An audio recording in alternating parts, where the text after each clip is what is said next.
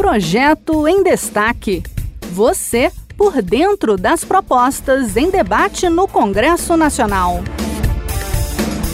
Olá! Os entregadores de aplicativo fizeram um trabalho fundamental na pandemia. Os riscos de acidentes da atividade são incontestáveis. Embora as plataformas digitais possuam autonomia e liberdade na contratação, a ausência de direitos de proteção jurídica desse novo modelo de trabalho precariza a segurança dos colaboradores.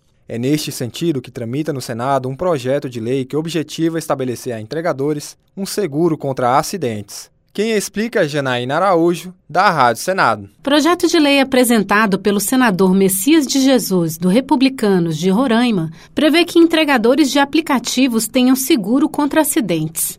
A proposta determina que as empresas devem garantir o benefício ao trabalhador para cobrir acidentes pessoais, invalidez permanente ou temporária e morte que possam ocorrer desde a retirada dos produtos até a entrega.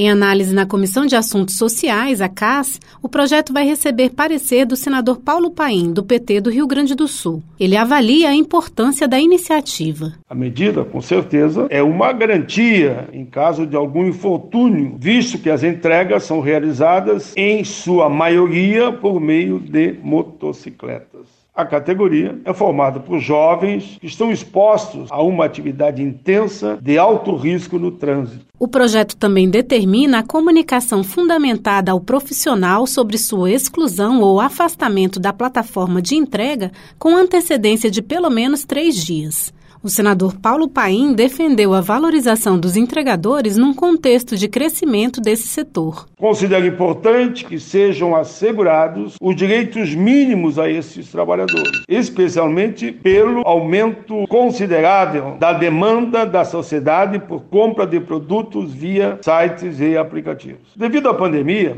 13 milhões de brasileiros fizeram sua primeira compra pela internet em 2020. Em 2021, a as compras aumentaram 27% e a expectativa é que o mercado continue crescendo.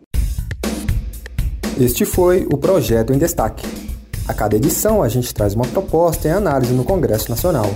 Você pode acompanhar o andamento desses projetos e opinar sobre eles em senado.leg.br/e-cidadania.